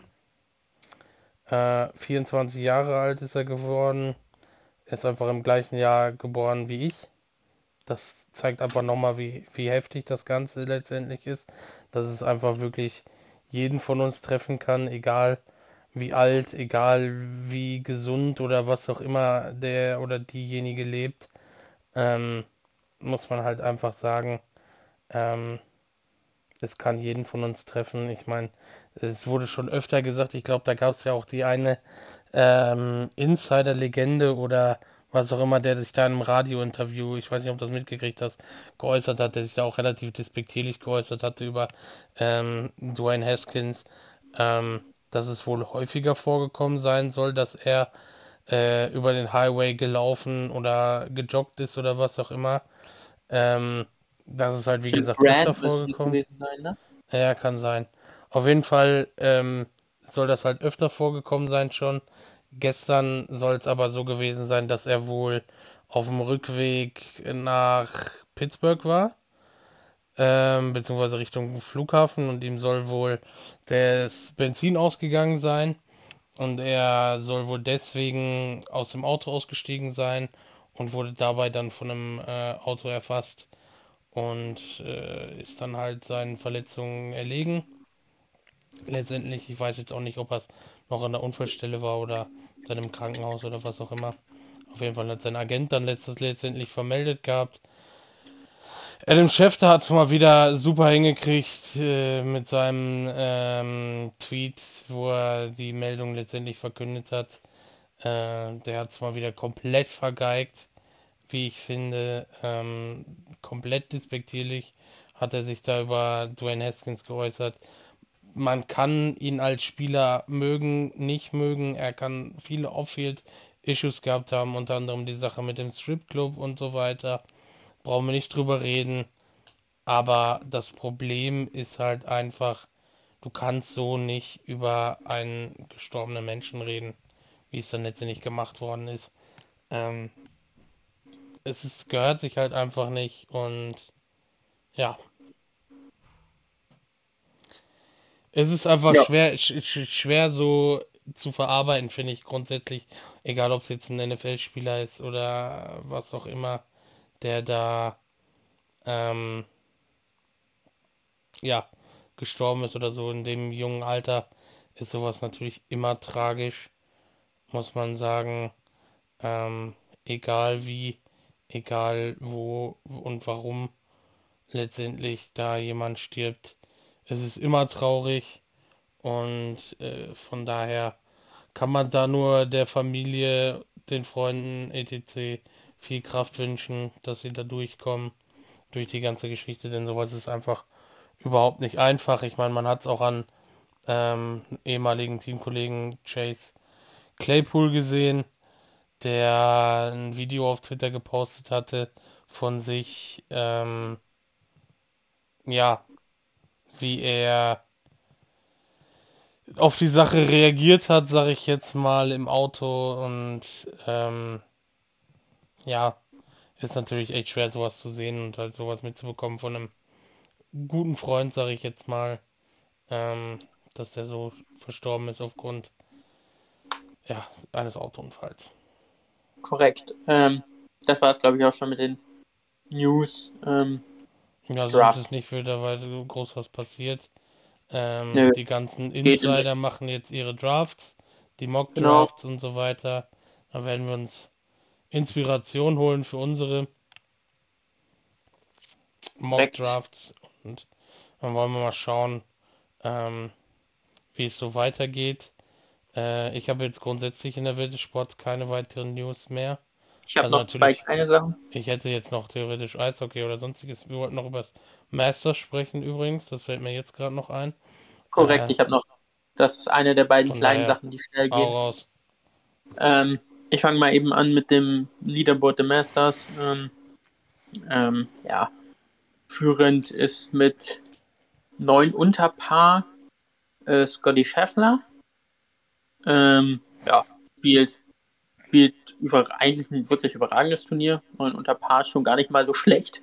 Ähm, Gorkart sieht gut aus. Ähm, ist noch recht jung, 25 Jahre alt. Ähm, eines der, auch ein, einer der Favoriten. Ähm, danach kommt Cameron Smith.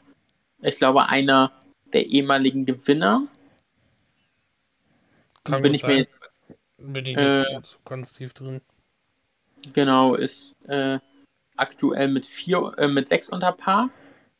Äh, mit vier Folgen dann äh, folgt auf Platz Platz drei ähm, als alleiniger Dritter, den ich jetzt nochmal mit dazu nehme. Äh, Swang Ja Im, Swang Jae Im, äh, Koreaner. Ähm, ja, auch äh, noch gar nicht, noch gar nicht so alt 24, also sind jetzt die jungen Generation. Dann gibt es einen Teil, geteilten vierten mit, mit einigen mehr noch. Ähm, ja, bin äh, der jetzt letztjährige Sieger ist, glaube ich, nee, ist noch drin auf dem geteilten Dustin Johnson auf dem geteilten ähm, ein Überpaar. Äh, ja, der hat letztes Jahr, nee, vor zwei Jahren mit 20 Unterpaar den 72 Lochrekord gebrochen, ist momentan ja, auf dem geteilten 14. Platz.